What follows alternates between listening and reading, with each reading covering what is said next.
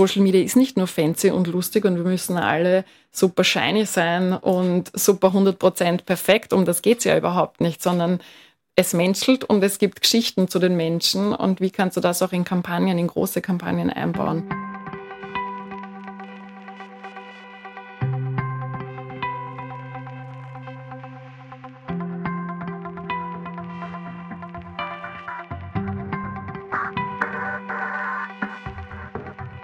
Hallo und herzlich willkommen zur Folge Nummer 11 von Uncrypted, dem Marketing-Podcast.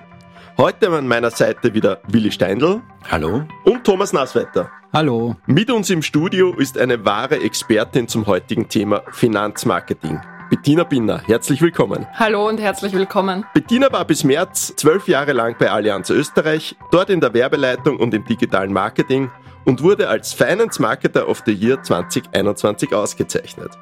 Im Herbst diesen Jahres startet Bettina mit ihrer Unternehmensberatung Business and Brain für Marketing und Vertrieb, wobei ein Standbein die Finanzbranche ist, mit dem Thema digitale Sichtbarkeit für Finanzprofis und wie sie hier genau helfen kann. Bettina, herzlich willkommen. In deiner Tätigkeit hast du auch, äh, wirst auch Trainings, Workshops und Begleitung mit smarten Online-Strategien, sagst du dazu, um die Scheu der Personen und den digitalen Selbstmarketing zu nehmen. Da kommen wir sicher noch drauf, was Finanzmarketing auch noch bedeutet. Eine Einstiegsfrage. Wir sind gerade in sehr turbulenten Zeiten, wo sich die Finanzbranche, Preise etc. Ähm, sehr stark verändern. Wie glaubwürdig ist jetzt in so einer Krise Finanzmarketing überhaupt und ist es dann überhaupt noch notwendig, um Zielgruppen anzusprechen? Mega spannende Frage, Peter. Und vielen Dank für diese Einleitung und den Einstand. Finanzmarketing definiere ich immer auch über die Menschen. Also Finanzmarketing bedeutet für mich, du brauchst Menschen, die dir komplexe Themen erklären. Finanzmarketing bedeutet für mich ganz einfach diese persönliche Beratung und Betreuung, die du immer brauchen wirst. Es werden ganz viele Produkte digitalisiert extrem viele. Kfz-Versicherung, Unfallversicherung, all die leichten Themen. Denkst du an die Lebensversicherung, an Krypto, an sonstige Geschichten, die da jetzt neu aufkommen, wirst du immer Menschen brauchen. Und das ist so für mich die große Herausforderung, wie können wir auch die Lücke zwischen der Digitalisierung und den Menschen da draußen schließen. Und das hast du im Finanzmarketing einfach diese riesen Chance, wenn du die Menschen da mitreißen kannst dann hast du, wenn du auf diesen Zug der Digitalisierung aufspringst und dich da auch nicht verschränkst dagegen, ganz viel Potenzial. Auf der anderen Ecke habe ich erst vor ein paar Tagen gelesen, dass es 100.000 Versicherungsvertreter in den nächsten zehn Jahren möglicherweise nicht mehr geben wird. In Europa oder? Im deutschsprachigen Raum. Ja, und das ist schon, jetzt ist die Frage, verschränkst du dich gegen diese neuen Dinge und sagst, du lebst eh gut mit deinem bisherigen Geschäftsmodell oder musst du Geschäftsmodell, Beratung und Erreichbarkeit und Servicierung auch über Finanzberater einfach ganz anders denken als bisher? Aber glaubst du, dass jetzt diese Kombination auch mit, mit Krise äh, und, und Beratung dass das irgendwie einen, einen Effekt überhaupt auf die Finanzbranche dann hat, hat, weil jeder beschäftigt sich mit dem Thema Geld und Geld ist jetzt nicht gerade, ist zwar grundsätzlich positiv, wenn man es hat, aber jetzt mit den Kosten und mit den Teuerungen äh, ist natürlich ein bisschen negativ. Glaubst du, dass das da auch Auswirkungen hat auf die, auf die Finanzbranche und auch auf die Art und Weise, wie vielleicht die Finanzbranche kommunizieren muss? Unbedingt, weil ich glaube, dass gerade so eine Krise und wenn die Menschen noch viel mehr drüber nachdenken, wo sie ihren Euro hingeben und von welchem Unternehmen sie sich beraten lassen, von welchem Berater sie sich unter, äh, beraten lassen, woher der kommt. Ähm, ich glaube, da ist es noch viel wichtiger, dass man hier sich eine Marke erstens aufbaut und starke Unternehmen hat und sich dann auf diesen Partner verlassen kann, dass du auch richtig beraten wirst. Ja? Ähm, ist die klassische Lebensversicherung noch das Richtige? Gibt es andere Angebote? Wie ist es mit Krypto, ähm, mit all den digitalen Konkurrenzunternehmen eigentlich, die es da auch gerade gibt, wo man sehr viel digital abwickeln kann und vielleicht den Berater nicht mehr braucht? Ich glaube, dass da gerade die Krise erstens viele Chancen in der digitalen Kommunikation eröffnet hat, weil auch ich sage jetzt mal auch wirklich so ältere, die vorher nicht digital kommuniziert haben und dann auf einmal zwei Jahre lang einfach der persönliche Kontakt hinten angestanden ist, weil man nicht rausgehen durfte, ähm, oder sich nicht treffen durfte, einfach da viel aufgebrochen ist. Also ich glaube, dass es einfach ganz wesentlich ist, hier einen starken Partner an der Seite zu haben, auf den ich mich verlassen kann, den ich, wo ich eine persönliche Nähe habe, ganz egal, ob ich die mit digital auch aufbaue oder nicht, und hier gut beraten werde. Aber jetzt hast du von, von Marken gesprochen. Jetzt wird mit Versicherungen wird ja sehr viel auch in die Markenkommunikation investiert. Ich persönlich habe den Eindruck, ja, dass die, die Beratung selber jetzt in der Kommunikation nicht in den Vordergrund gestellt wird, ja, sondern eher ein Produkt, die Marke, hm, vielleicht teilweise auch die Größe vom Unternehmen, was aus meiner Sicht auch wichtig ist, um eine gewisse Sicherheit einfach äh, dem, dem Käufer zu geben. Glaubst du, dass das einfach auch ein eine Herausforderung ist, weil du hast das ja in deiner Selbstständigkeit, wo du hingehst, spiegelt sich das zumindest jetzt auf den ersten Eindruck von mir. Absolut richtig. Ich bin der Meinung, dass gerade in der Versicherung und im Finanzwesen es so unglaublich wichtig ist, dass du in der Kommunikation diese Stabil Stabilität und diese Sicherheit eines Unternehmens zeigst und kommunizierst. Das ist der Grund, warum da ganz viel investiert wird in der Markenkommunikation. Auf der anderen Ecke hast du diese einzelnen Personen draußen, die so wichtig sind für die persönliche Beratung, die aber jetzt selber auch ganz viel machen könnten. Durch ihre digitalen Profile, durch digitale Sichtbarkeit, dieses Selbstmarketing, wo du früher in den Sportverein gegangen bist und auch bitte noch immer in den Sportverein gehst, aber einfach ganz anders kommunizieren kannst, vorher, nachher, rundherum und dir da einfach persönlich dein eigenes Image auch aufbauen kannst. Da, da ist viel möglich für die einzelne Person. Also so würde ich es auch trennen. Das eine ist das große Finanzmarketing, vielleicht so in die Richtung, wo du die Frage auch gestellt hast, im Sinne von Marken aufbauen. Das ist ein stabiles, sicheres Unternehmen. Und auf der anderen Ecke die Personen draußen, die auf einmal Tools und Möglichkeiten in der Hand haben, die sie vielleicht riesig überfordern, aber wo es ganz viel Potenzial gibt, dass sie selbst hier mit ihren Kunden noch viel besser in Kontakt treten. Reden wir eigentlich über Finanzmarketing, aber wenn ich jetzt dir zuhöre, reden wir eigentlich über die Digitalisierung von Dienstleistern, von Firmen, die diese Produkte anbieten. Das heißt, zwei Fragen daraus. Was fällt unter Finanzmarketing alles? Und die zweite Frage, wie digital sind die überhaupt schon? Also wir haben, du hast jetzt sehr viel erzählt, äh, Erwartungshaltungen, ältere Menschen werden auch digitaler, aber müssen die Firmen nicht zuerst wirklich digital sein und für, bis vor einem Zeitl, und das hast du jetzt gerade auch angesprochen, man geht in den Sportverein und der Österreicher hat keine Notwendigkeit gehabt, ein digitale Versicherungsangebot zu haben, weil er immer das genommen hat, was sein Papa oder der Onkel schon gemacht hat und das ist immer der gleiche Versicherungsmakler oder Berater gewesen.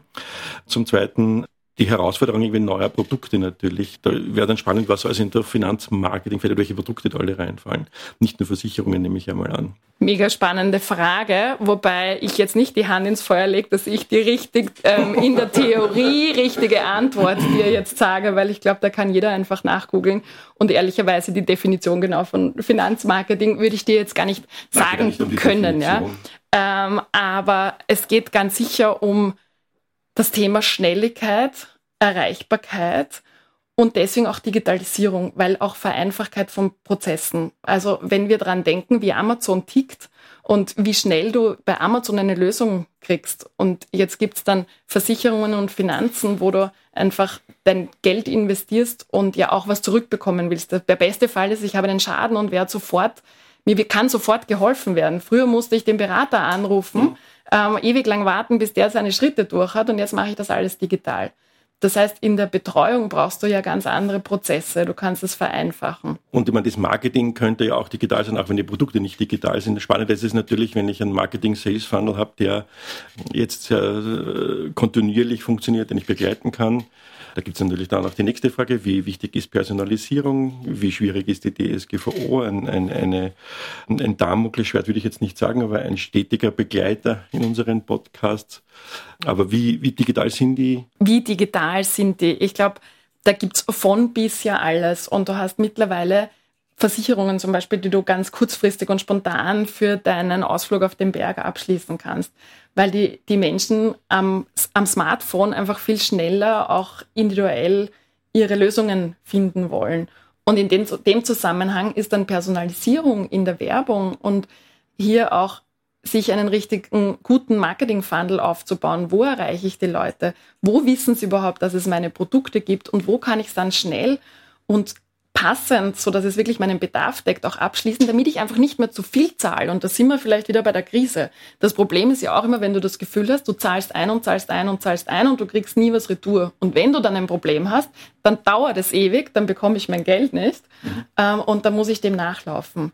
Und da ist im Vergleich zu anderen Branchen einfach auch so viel Umbruch und so viel Neudenken. Also überall ist da, gerade wenn so traditionelle Unternehmen, wo auch viel, viele Menschen dahinter auch dranhängen mit allen ihren Arbeitsschritten, dann ist das einfach ein Riesending, das da gehoben werden muss in allen Prozessschritten. Da ist man, glaube ich, was ich intern zumindest gesehen habe, schon extrem weit. Es kommt nur manchmal bei dem Kunden noch gar nicht so an, weil der Kunde schon ganz andere Erwartungshaltungen hat. Weil wir kennen es von Amazon, wie schnell du hier eine Rückmeldung kriegst. Und die Messlatte ist einfach, wenn du auch schaust, wie junge Menschen kommunizieren, wie junge Menschen auf ihrem Screen in wenigen Sekunden über die Dinge drüber fliegen. Ich meine, jetzt bin ich keine 40 und das überfordert mich. Du hast es jetzt gerade kurz angesprochen, dieses Thema Anspruch und Wirklichkeit, weil das ist das, was ich als langjähriger Bankkunde, der die Digitalisierung miterlebt hat, eigentlich mittlerweile ganz, ganz oft, auch bei den Versicherungen, immer wieder erlebe. Nämlich sozusagen die Marketingseite funktioniert wunderbar. Ich brauche irgendeine Finanzierung, ich benutze dieses Tool, muss fünf Seiten Formulare ausfüllen, am Schluss kommt raus, alles kein Problem. Dann schicke ich das an die Bank, dann kriege ich die Rückmeldung, sie melden sich. Die melden sich dann auch relativ rasch und im Gespräch stellen wir fest, das ist völlig anders. Da sehe ich ein gewisses Problem sozusagen zwischen diesem Anspruch und der Wirklichkeit. Früher gibt es so individuelle Lösungen, der Bankberater, der hat mich, wo ich noch zu Hause in Lustenau gelebt habe, der hat mich persönlich gekannt mein Leben lang. Und heutzutage ist es das so, dass ich äh, bei meiner Bank mittlerweile, ich bin jetzt äh, in Wien seit über 20 Jahren im Geschäft und ich kann die Bankberater, die ich in dieser Zeit gehabt habe, nicht mehr zählen. Also dieser Anspruch und Wirklichkeit, wie wird man das zusammenbringen? Weil das ist ja zwar nicht nur ein Aspekt des Marketings, aber das ist sozusagen der Aspekt des Kunden-Lifecycles, der natürlich in dieses Marketing einfließen muss. Ich überlege gerade, aus welcher Seite ich es beantworten kann, weil es für mich mehrere Seiten hat. Das eine ist, um Digitalisierung und um Vereinfachung zu schaffen, damit der Kunde das online schnell machen kann, musst du ja in deiner Produktpalette vereinfachen. Es funktioniert vielleicht zum Teil gar nicht mehr, dass du 100.000 Sachen in der Beratung individualisieren kannst. Braucht auch der Kunde vielleicht gar nicht. Also wie schaffst du es, auf diese Produkte runterzubrechen, die digital einfach funktionieren, online vielleicht auch alleine abgeschlossen werden können und dafür wieder mehr Zeit für die richtig gute Beratung und intensiv benötigte Beratung auch frei ist. Das Zweite, was du ansprichst, ist ja dein ewig alter Berater, der kannte dich mit all deinen Ecken, Kanten und mit all deinem Hintergrund. Das bedeutet ja eigentlich mit all deinen Daten. Jetzt ist das Datenthema online so auch so ein eigenes, weil unsere Daten, wir sind der gläserne Kunde und wir wollen alle unsere Daten nicht hergeben. Aber gleichzeitig wollen wir ein individuelles Angebot und eine individuelle Beratung haben. Also das ist auch die Erwartungshaltung vom Kunden, was gebe ich her und was kriege ich dafür. Für mich persönlich und für ganz viele ähm, ist es vollkommen okay, die Daten herzukriegen, wenn ich dann diese Leistung kriege, die ich mir erwarte. Wenn ich jetzt vorher ewig lang ein Online-Formular ausfülle und denen schon meine Hose ausziehe und dann hinten nach passt das nicht zusammen mit dem, was ich mir da online angeschaut habe, na dann bin ich angefressen. Und das ist einfach auch ganz viel, einfach so eine lange Kette an der Kommunikation und auch Schulung der Berater und neue Produktinnovationen man kommt ja vielleicht gar nicht mehr mit. Also der Berater in Vorarlberg, der so viele neue Informationen jetzt kriegt, der sich auch auf digitale Tools und Prozesse umstellen muss, das ist ja ein Overflow an Informationen und an Dinge, die der auf einmal anders machen muss. Und das ist für mich das äh, richtig Spannende, weil einerseits geht die Digitalisierung unter diese Themen, das geht einfach so, so schnell. Und die Menschen da draußen haben so viel mehr damit zu tun und gleichzeitig willst du vereinfachen und verschlanken damit. In Wahrheit brauchst du aber mehr Ressourcen im ersten Moment, um das gescheit aufzustellen und von A bis Z durchzudeklinieren, dass dieses Radl funktioniert. Du hast jetzt drei Punkte gesagt, du hast das Produkt genannt, den Menschen und die Digitalisierung. Da ist doch eigentlich eine wahnsinnige Diskrepanz in allen Punkten dazwischen. Also wir haben zum Beispiel bei einem Projekt, das wir dann abgebrochen haben, erlebt, dass das Marketing einerseits in die Personalisierung gehen wollte, in die Individualisierung des Angebots, aber andererseits die Berater nicht abgeholt worden sind, dass ihr wertvolles Gut, nämlich die Kundendaten und die Kundenkommunikation, dadurch eigentlich aufgewertet wird und ihnen nicht weggenommen wird, weil die haben natürlich Angst und sagst, ich habe meine 2000 beratenden Kunden und jetzt auf einmal will die Zentrale, jetzt sage ich einmal pauschal, die Daten haben um individuelle Informationen. Bleib ich dann nicht als Berater nicht am Ende des Tages eigentlich über? Und ist das nicht so eine, eine, eine Diskrepanz eigentlich, wo der Weg jetzt dann eben doch viel länger ist in allen Prozessen der Schritt? Absolut, weil das, was du beschreibst, hat für mich ganz viel mit Change Management und Angst zu tun. Das Schlimmste, was du machen kannst, ist den Menschen Angst zu machen vor neuen Dingen. Weil was passiert in der Angst? Du verschließt dich komplett ähm, und du, du wirst ja auch nicht mehr produktiv. Und das ist gerade bei dem ganzen Thema Online-Leads-Generierung. Ich hab, wir haben ganz viel Budget in Online-Leads-Generierung reingesteckt und auch auf Berater verteilt. Aber die Angst war, was macht ihr da mit meinen Kunden? Das sind einerseits, ja, ihr redet von Neukunden und ihr schickt mir Leads, dann ist die Frage, wie qualitativ hochwertig sind die Leads und habe ich dann nicht dauernd mit Leuten zu tun, die das eh nur online irgendwie angefragt haben und ich gar nicht gescheit beraten kann und in meinen Kundenstock übernehmen kann. Und bei wem liegt jetzt dann der Kunde? Gehört der dir oder mir? Oder ist das die Zentrale? Was dürfen die auf einmal mit meinen Kundendaten machen? Und das ist schon eine riesen Herausforderung, bei Menschen, wo man dazu sagen muss, dass die vor einigen Jahren hauptsächlich über persönliche Kommunikation und das persönliche Umfeld auch ihr Geschäft gemacht haben. Da, da spielt einfach so viel Angst auch mit, dass genau das ja mein Thema ist, warum ich mich selbstständig gemacht habe. Ich gesagt, ich will dieses, ich will dieses Wissen verbreiten. Ja? Ich will diese Grundausbildung in der Digitalisierung. Ich will, dass die Leute verstehen, dass das echt viele Vorteile haben kann. Und wie kann ich es persönlich auch für mich nutzen? Ganz egal, ob ich jetzt ein selbstständiger Einzelunternehmer bin, ob ich in einem Konzern bin und in welche Chance ich trotzdem in diesem ganzen Radl habe, wenn ich dem Ganzen positiv eingestimmt bin und wenn ich die einfachen Dinge, die ich selber machen kann, auch tatsächlich nutze. Und deswegen auch der Name Business and Brain, weil für mich hat das ganz, ganz viel auch mit der persönlichen Einstellung neuen Dingen gegenüber zu tun, mit dem persönlichen Willen, die Dinge auch anders zu sehen, weil das in all diesen Schritten der diesen, dieses ganzen Funnels und dieser ganzen Kundenkommunikation und Kundenmanagement, das ist einfach überall so viel Neudenken und neue Prozesse ermöglichen und sich dem nicht zu verschließen, dass das ganz viel, das ist, da kannst du das beste Marketing-Know-how haben, wenn dein Kopf sagt und dein Bauch und dein Herz sagt, ich will das alles gar nicht, was wollen die und die nehmen mir meine Kunden weg. Verlangt dann Finanzmarketing nicht eigentlich schon intern an? Ein, ein wenig, weil wenn ich nach außen hin was kommuniziere, dann habe ich halt irgendwo eine Sollprüfstelle. Also ist Finanzmarketing von der Begrifflichkeit nicht eigentlich auch interne Kommunikation ein bisschen?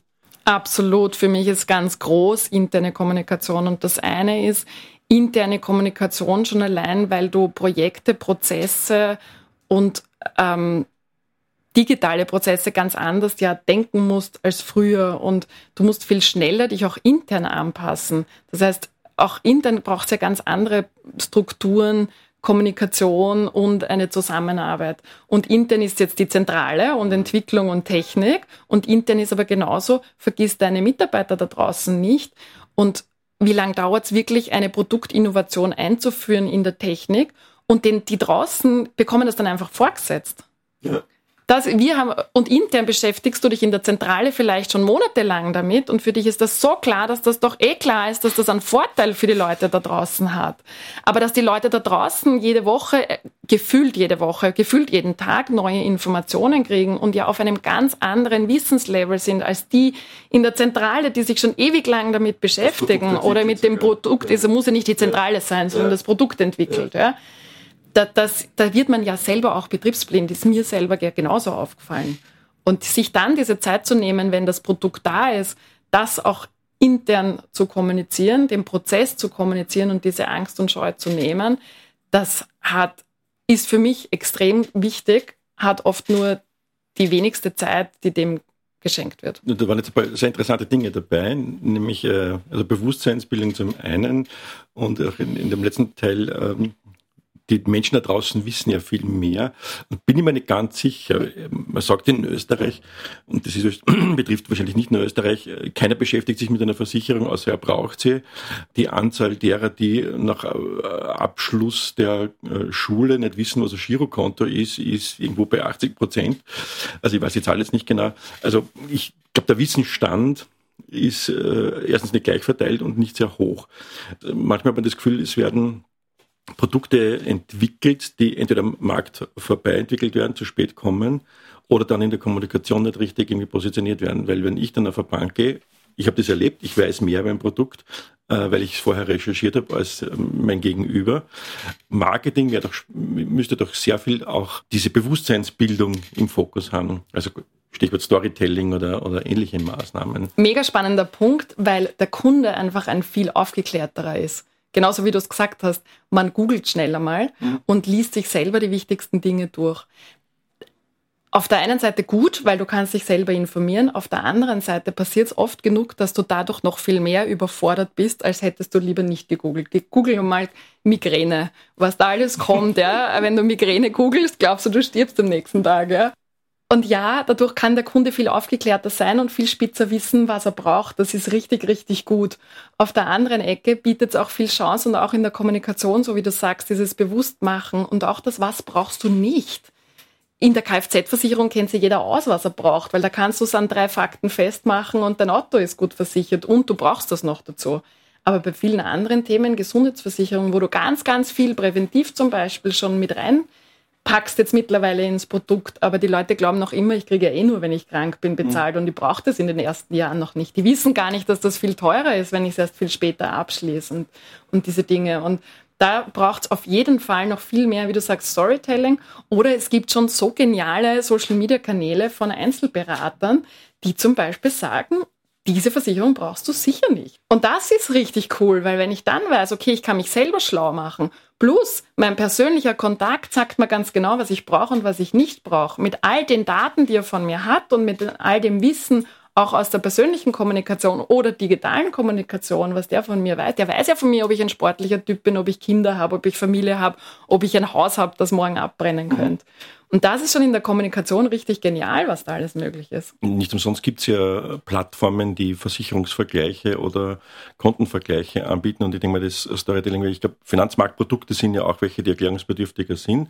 Redest du mal von Anlage und Aktien und gerade in sehr moderne Dinge ESG, Umwelt, Nachhaltigkeit, Social Sharing Themen, die ja auch, denke mal, überall, wo ich mehr Geld hintragen kann, brauche ich Erklärung und ich ich glaube, da gibt es eine Bewusstseinsänderung auch wieder jüngere Zielgruppe. Ich glaube, da gibt es noch ganz viel Bedarf in Österreich im Marketing. Da gibt es extrem viel Bedarf. Ich war für die Neupositionierung der Allianz als nachhaltigster Versicherer verantwortlich, mitverantwortlich.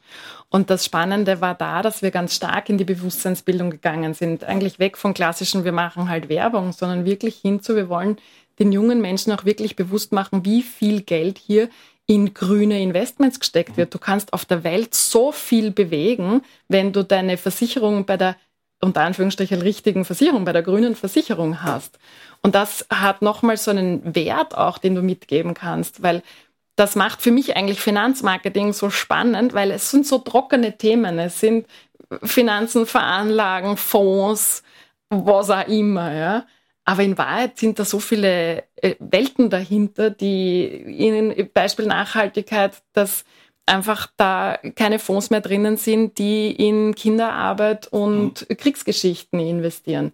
Man weiß es noch nicht. Ich war zwölf Jahre in der Versicherung und nach zehn Jahren kam das Thema, wie ist das eigentlich mit unseren Investments und Veranlagungen? Und ich habe mich zum ersten Mal damit beschäftigt. Erstens habe ich einmal ein halbes Jahr gebraucht, bis ich es kapiert habe. Und dann war mir erst bewusst, was das für einen riesen Hebel haben kann. Und dann ist für mich okay, ich zahle die zwei Euro mehr als woanders. Ich tue mir das gar nicht an zu vergleichen oder über den Preis zu diskutieren, weil ich weiß, dass ich damit echt einen guten Wert für meine Kinder in dieser Welt schaffen kann. Super Punkt, ja, finde ich sehr spannend, aber ich glaube, da ist wirklich noch da können wir alle noch mehr ins Marketing.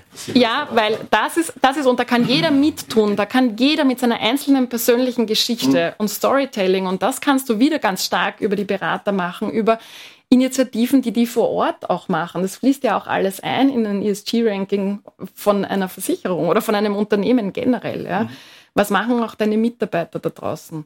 Und es ist halt nicht nur bei ESG, also äh, nachhaltigen Themen, äh, Aktienmarkt, generell Anlagenmarkt. Ich glaube, auch da ist dies, das Bewusstsein und das Know-how in Österreich wiederum sehr ungleich verteilt und ja, nicht sehr hoch. Und da muss ich sagen, wir haben zwei Jahre eine Kommunikation dazu gemacht und konnten den Wert der Bewusstseinsbildung bei den Kunden heben. Bei den Nichtkunden, ich weiß nicht, wie viel Millionen Geld du in die Hand nehmen müsstest, damit das echt, dass das Bewusstsein da ist. Es wird immer mehr. Es gibt ja ganz viele auch Startups, die sich auch mit dem Thema nachhaltiges Investment mhm. beschäftigen. Und das finde ich richtig, richtig gut, weil du dann endlich auch wegkommst von diesem trockenen Versicherungsthema was gleich ganz kurz als Ankündigung zu einem der nächsten Podcasts, wo auch um das Thema Nachhaltigkeit und Green Marketing gehen wird. Der Willi hat es jetzt gerade angesprochen, dieses Thema Wissen des Kunden, Komplexität auf der anderen Seite, weil das hat man jetzt da wieder schon bei der Wien Energie gesehen. Die Leute wissen nicht, was ein Future ist. Auf der anderen Seite, ich nehme jetzt ein bisschen die Versicherungen aus, weil die decken einen Bereich ab, wo sozusagen, wo man an bestimmten Punkten weiß, worum es geht. Es geht um einen Unfall, es geht um Ableben, es geht um, um, um Dinge, die, die sozusagen im täglichen Leben vorhersehbar sind. Wenn es aber um Fonds geht und solche Dinge, dann ist das in Wahrheit immer diese Wette auf die Zukunft, die keiner weiß. Ein Beispiel, das mich selber betrifft. Einer meiner ja, Investmentberater, muss man eigentlich sagen, hat zu mir gesagt, vergiss das Bausparen.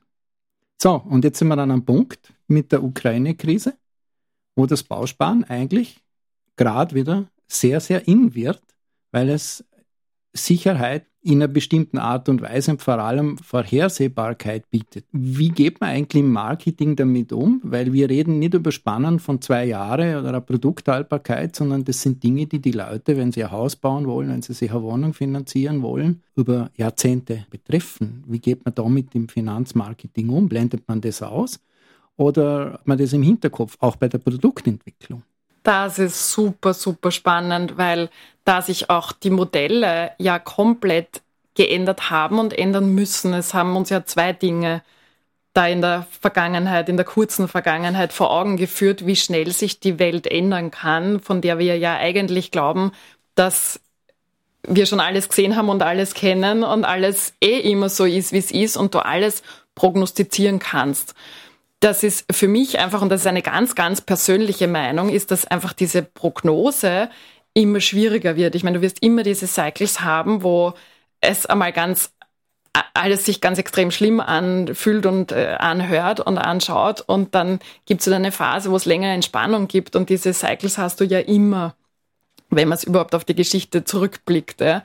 Ähm, die Frage ist, wie gehst du damit um und wie schnell kannst du dich da mit neuen Geschäftsmodellen auch darauf anpassen, die jetzt nicht darauf aufgebaut sind, 30 Jahre lang ähm, zu funktionieren. Und das macht es richtig, richtig schwierig, mit all den Herausforderungen den Kunden dort abzuholen, wo er gerade steht und was er braucht und gleichzeitig einfach dein ganzes Geschäftsmodell vielleicht neu zu denken, weil Beispiel klassische Lebensversicherung, Niedrigzinsphasen und dann auch noch ähm, unstabiler Finanzmarkt. Wie lang soll denn das gut gehen? Und das ist für mich dann wieder der Punkt zum Finanzmarketing von Anfang, wo wir darüber gesprochen haben, wie wichtig ist ein stabiles Unternehmen, eine stabile Beratung und die Sicherheit, dass dieses Unternehmen mir trotzdem meine Leistung zahlt und sichert, selbst dann, wenn rundherum viel Krachen und Bröseln geht. Weil das Schlimmste, was da passieren kann, ist, du steckst dein Geld in ein Unternehmen und das gibt's einfach in fünf Jahren nimmer, aber hat man versprochen, in zehn Jahren kriege ich mein Geld, in 20 Jahren, in 30 Jahren. Und das ist dann wieder, warum es so wichtig ist, da im Finanzmarketing auch eine starke Marke dir aufzubauen und in diese Richtung zu investieren und das dann natürlich auch zu halten und den Menschen diese Sicherheit zu garantieren. Und die Frage ist auch, mit welchen Garantien kannst du arbeiten? Kannst du überhaupt noch mit Garantien arbeiten? Welche Sicherheiten kannst du den Menschen geben, dass du ihnen gerade, wenn so viel im Umbruch ist, gerade wenn man eh so viele Unsicherheiten hat in seinem persönlichen Umfeld, im beruflichen Umfeld, wie kannst du ihnen Sicherheit und Stabilität geben? Und das ist für mich so ein wichtiger Punkt, dieses Thema Sicherheit und Stabilität in solchen Zeiten. Jetzt ist das Wort Storytelling schon öfters einmal gefallen. Normalerweise redet man beim Storytelling immer von Kampagnen. Was mich natürlich auch interessieren wird, wieso, weil du hast ja verschiedene Sales Funnels. Aber eigentlich geht es ja auch um Storytelling des Storytelling des Lebens ist jetzt vielleicht ein bisschen übertrieben, aber eigentlich geht es ja auch um Storytelling, um mit dem Kunden quasi mitzuwachsen und ihn dann auch die Geschichten und die Begleitung während seiner Partnerschaft, seiner Versicherungslebenszeit oder wie auch immer zu machen. Wie habt ihr das versucht zu berücksichtigen? Also habt ihr wirklich geschaut, okay, wir gehen in die, in die Awareness hinein, wir so ein Upper Funnel, in den Mid Funnel, ähm, in den Lower Funnel hineinzugehen. Was hast du dabei gedacht, was da einfließen muss? Und du hast auch von den Veränderungen der letzten zwei Jahr, halben Jahre gesprochen. Wie hat da die Digitalisierung oder die digitale Kommunikation, muss man fast besser sagen, äh, hat sich die da auch verändert im, im Rahmen einer Markenstrategie? Also die erste Frage war in Richtung Funnel und Upper Funnel, Lower Funnel. Upper Funnel sehe ich auch ganz stark in, wir machen reichweite starke Kampagne, wir machen, äh, der Inhalt ist wieder ein anderer, ja, aber ich muss einfach eine kritische Masse erreichen, dass ich überhaupt durchdringe als Marke. Ganz egal, was ich kommuniziere. Da brauchst du halt wirklich auch noch reichweitenstarke Kanäle und große Kampagnen. Das zweite ist die inhaltliche Gestaltung. Wie holst du die Menschen über Geschichten ab? Und Menschen suchen Menschen. Also ich finde, gerade im Finanzmarketing ist es ja oft schwieriger, weil es geht eben um diese sachlichen, fachlichen, so wichtigen Themen.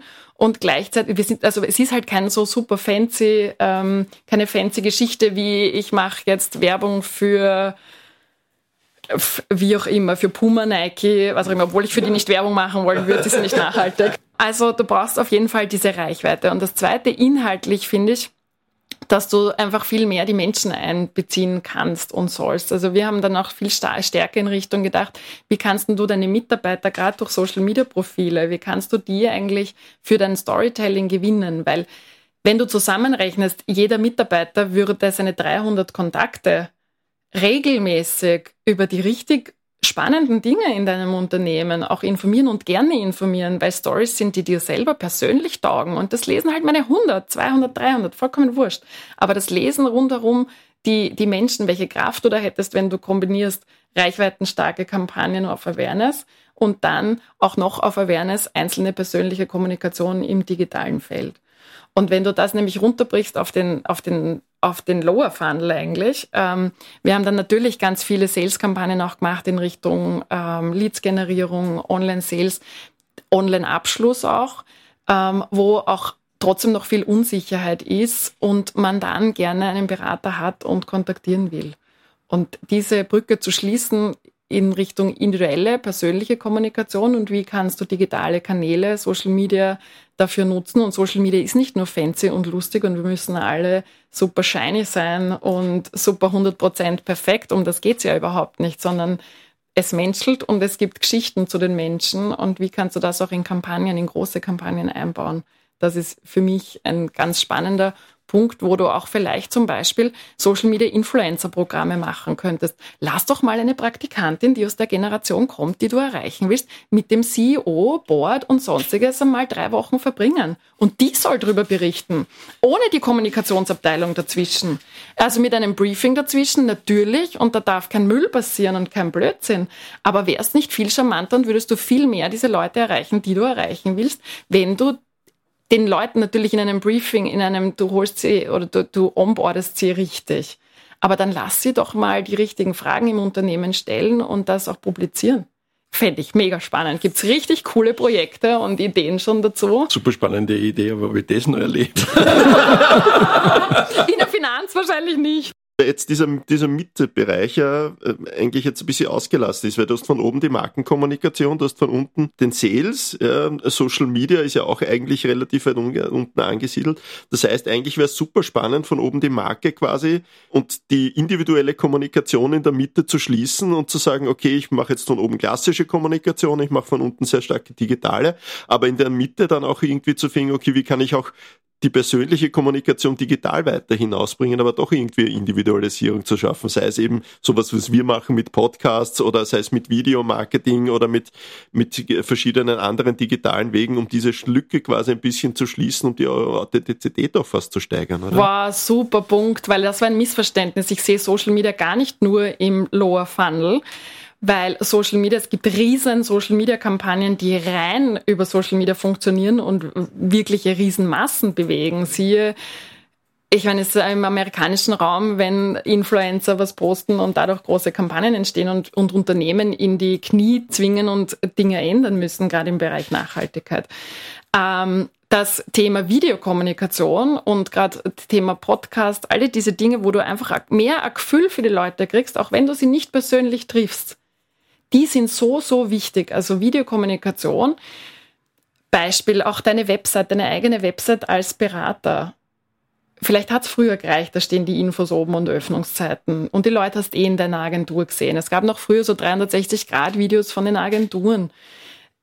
Es ist mir wurscht, wie die Agentur ausschaut. Ich will den Menschen kennenlernen und da viel mehr Videokommunikation, viel mehr, vielleicht auch dein Marketingbudget in die Richtung investieren, dass du einfach mit den Menschen draußen vor Ort Videos produzierst und Stories erzählst und die aber in den Upper Funnel auch reinnimmst in Awareness-Kampagnen dann kann das eine richtig gute Kombination sein, weil du musst immer Bauch und Kopf ansprechen und dafür ist Bewegtbild Menschen und vielleicht aber nicht mehr dieser 60 Sekunden TV-Spot, sondern ich meine, da könnte man jetzt auch noch stundenlang drüber reden, weil dann Big Screen Kommunikation am ja. TV und wie setzt du Videos dort auch noch besser ein, aber Videos wird ein noch, noch viel größeres und wichtigeres Thema werden, weil auch einfach jeder tagtäglich selber Videos macht, siehe Instagram Reels und sonstiges. Aber da sind wir bei einem Punkt, das, glaube ich, den Rahmen sprechen würde und der auch jetzt bei dem kürzlich verantwortlichen äh, Programmatic Day vom IAB war. Äh, da sind wir jetzt bei dem Punkt dann, wie beurteile ich die einzelnen Kanäle und, und das ist, glaube ich, ja dann ein, ein, ein ganz ein anderes Thema, Absolut. weil da sind wir ja dann wieder woanders, weil wenn ich dann eine TV-Kampagne mit Google vergleiche, wird es halt dann am Ende des Tages schwierig, aber gut, das würde jetzt den, den Absolut, Rahmen Stunden könnten wir noch sprechen. aber äh, finde ich super, jetzt haben wir äh, über die Funders geredet, jetzt haben wir Marketing, äh, jetzt haben wir die Leute und jetzt hast du quasi den Berater so ein bisschen äh, dargestellt als Gatekeeper. Der Berater ist dann irgendwann einmal wichtig. Aber, aber wie aus deiner Erfahrung haben die Unternehmen es geschafft, diese Lücke zu schließen, diesen, diesen Mediabruch zu schließen? Jetzt haben wir Corona gehabt, alle wissen jetzt, wie Videokommunikation oder äh, Video funktioniert. Kann ich digital abschließen mit einem Berater? Auf jeden Fall. Also du kannst auf jeden Fall viele Produkte schon digital abschließen, entweder selber oder mit dem Berater, was ja auch wieder ähm, in Richtung Wissensaufbau geht. Weil wie geht's dir denn selber, wenn du 30 Jahre lang nichts am Computer gemacht hast und auf einmal sagt er, wer du sollst da ein Tool und Zoom und sonst was verwenden? Ja? Wie geht denn das? Äh, ganz ehrlich, ich beschäftige mich seit 17 Jahren, arbeite ich in der, im digitalen Marketing und es gibt Tools, ich mache es auf und mache es in einer Sekunde wieder zu, weil ich mir denke, um Gottes Willen, ich bin vollkommen überfordert. Mhm. Und ich bin, ich bin auch kein Technik-Nerd. Also ich bin viel näher an diesen Leuten, die damit nie was zu tun haben. Und jetzt heißt naja, digitale Beratung geht doch eh so easy cheesy, du redest da nur in die Kamera rein. Das fängt schon damit an, dass ich, wenn ich will, dass der mein Auge sieht, in die Kamera reden muss, aber Bild ist da unten. Äh, das ist, ich meine, das ist, hört sich so blöd an und so einfach, ja. Aber das ist, da, da bricht so viel auf und dieses, du musst auch das den Leuten lernen, wie bedienst du diese Tools und wie funktioniert mhm. das und wo machst du das und bitte nicht, wenn es draußen rauscht und laut ist und man dein Bild durchs Licht nicht sieht und so. Mhm. Und wir nehmen das aber für selbstverständlich, dass man das weiß und kann und du kannst ja. den Menschen überhaupt nicht böse sein, dass sie das nicht können. Das aber hat ja bis jetzt keiner gebraucht. Und da zu trainieren, zu unterstützen, jemanden an der Hand zu haben, der da begleitet, das ist so, so wichtig, aber kriegt viel zu wenig Ressourcen. Ich finde super Punkt. Also auch da wieder nach innen und nach außen braucht man viel äh, Education. Äh, aber der digitale Abschluss äh, sollte dann eigentlich irgendwie auch kein Problem mehr sein. Absolut. Also ich bin ja auch ganz stark für das Thema digitale Grundausbildung und wie du es vorher schon gesagt hast, in der Schule auch schon. Ja, weil es was ist, wir reden über Krypto und Metaverse und sonstiges, ist super, bietet möglicherweise richtig geniale große Chancen. Aber auch da sind die Menschen schon wieder überfordert, weil sie ja noch nicht einmal verstanden haben, wie messe ich meine Website und was bedeutet denn das, wie kriege ich Leute auf die Website, wie kommuniziere ich digital, wie berate ich digital und wäre es nicht gescheiter, ich schicke mal eine WhatsApp-Sprachnachricht zum Beispiel, mhm. als ich schreibe ewig lang ein altes E-Mail, was keiner mehr liest. Ich glaube auch für die junge Zielgruppe ganz wichtig, aber also User Experience in, in Kombination mit, mit einer Kultur, äh, die sich etablieren muss, sollte helfen, irgendwie das digital gut auf Schiene zu kriegen. Die Kultur ist ein Stichwort, danke für das auch noch, weil da bricht es ja auch auf, dieses 9 to 5. Mhm das wird so ja in dem Fall wird, sollte es ja gar nicht mehr lang so geben. Und da gibt es schon Unternehmen, und da muss ich auch sagen, auch mein Arbeitgeber war da großartig, weil da wird auf einmal auch viel mehr möglich. Das, was die Leute nämlich in der persönlichen Beratung ja auch immer geliebt haben, ist dieses flexible Arbeiten. Und da gab es Abendtermine, da gab es zeitig Morgentermine, weil es für den Menschen da draußen gepasst hat und für den Kunden gepasst hat. Das kannst du digital jetzt noch viel mehr machen. Und auf einmal kannst du von Vorarlberg einen Wiener beraten oder ich habe jetzt ein Startup aus Ungarn und äh, aus anderen Ländern, mit denen ich auf einmal über so ein Startup-Event, die, die ich kennengelernt habe, da kommunizierst du zu ganz anderen Tages- und Nachtzeiten. Aber es ist okay, weil ich kann dafür zum Mittag einmal rauslaufen gehen und meinen Sport machen.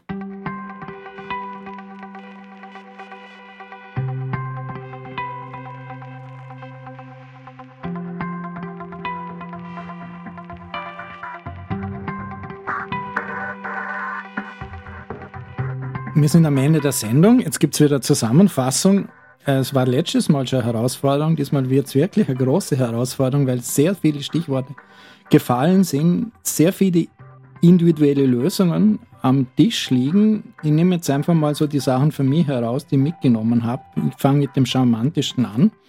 Nämlich die Bettina Binder sitzt da, weil sie sich selbstständig macht im Herbst und weil sie dieses Wissen, das sie bisher erworben hat, vielen Leuten zur Verfügung stellen will. Und das finde ich also eine durchaus sehr interessante Motivation. Also gefällt mir persönlich sehr gut.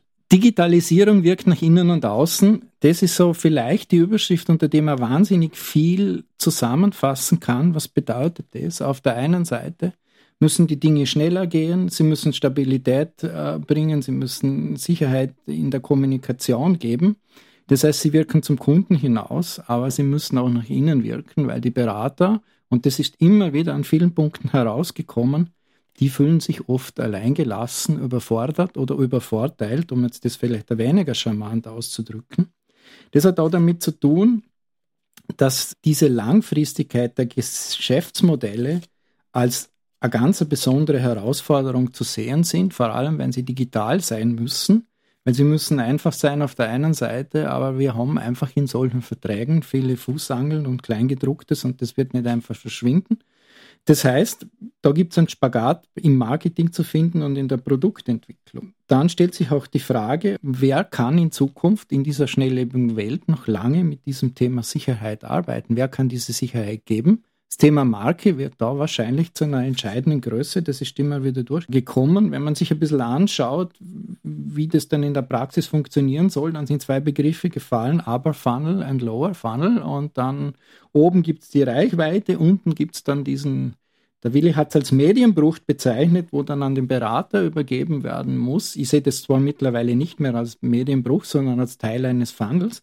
Und dann gibt es sozusagen diesen Punkt Social Media, den man aber schwer einordnen kann, weil der kann sowohl ganz unten im Funnel passieren, als auch ganz oben, je nachdem, wie man das äh, Kampagnen ansetzt, ob das Influencer sind oder ob das wirklich die Social Media Kommunikation der einzelnen Berater sind. Was sind für mich so diese, diese drei Hauptpunkte, die ich heute mitnehme? Das eine, das, was noch wenig bekannt ist, dass diese Investments, die in diesen Sparprodukten oder auch bei Versicherungen liegen, dass sich dies die Kunden mehr anschauen sollten, nämlich das, da geht es um nachhaltiges Investment und man kann damit als einzelner Kunde nicht, aber wenn viele sich das anschauen, durchaus die Welt damit verbessern. Das Zweite, diese persönliche Nähe, die wird auch in Zukunft nicht verschwinden, weil dieses Thema Vertrauen, da muss man nur lernen, ob das KI irgendwann nachbilden kann. Und das Dritte, das ist diese Kultur, die man im Unternehmen haben muss, damit man in Zukunft diesen Herausforderungen, von denen wir vielleicht noch gar nicht wissen, was auf uns zukommt in der Digitalisierung, dass man damit lernt, umzugehen. Und die fängt eben blöderweise ganz oben an und da wird es sicher noch schwierig werden für die Vorstände und das obere Management damit umzugehen. Ich finde dieses Beispiel mit der Praktikantin wirklich sehr charmant. So, ich hoffe, ich habe nichts vergessen. Passt gut. Vielen Dank für die Zusammenfassung. Eins noch zum Abschluss als alter E-Mail-Marketer. Es werden noch E-Mails gelesen. Absolut, absolut. Ähm, war wirklich nur überspitzt gesagt. Absolut. Es wird sogar, es kommt schon wieder mehr Text, habe ich jetzt mitbekommen. Ja. Man will Geschichten lesen, sehen und hören. Und wenn Sie mehr zum Thema Marketing äh, in der Finanzindustrie wissen wollen, gibt es eine super spannende Veranstaltung, äh, das Forum F am 27. September im Palais Hansen-Kempinski in Wien. Wenn es Ihnen gefallen hat, dann würde ich sagen, das sage ich jetzt zum ersten Mal, dann geben Sie auf den berühmten Kanälen Spotify und Apple gerne eine Bewertung ab. Das wird uns freuen, das wird uns auch weiter, weiterbringen. Ich habe heute die nette Nachricht von Peter gehört, dass wir mittlerweile im Bereich Marketing unter den Top 10 der Podcasts in Österreich sind. Das freut uns alle natürlich. Ich bedanke mich bei unserem Gast, bei der Bettina Binder, die man muss es fast schon ein bisschen sagen, das ganze Thema nur angerissen hat. Da könnte man jetzt stundenlang noch weiter diskutieren. Vielleicht machen wir das dann in einer Fortsetzung. Ich bedanke mich bei meinen Kollegen, beim Willi Steindl und beim Peter Rosenkranz. Mein Name ist Thomas Nasswetter. Ich wünsche Ihnen eine schöne Zeit, machen Sie es gut und bleiben Sie uns gewogen.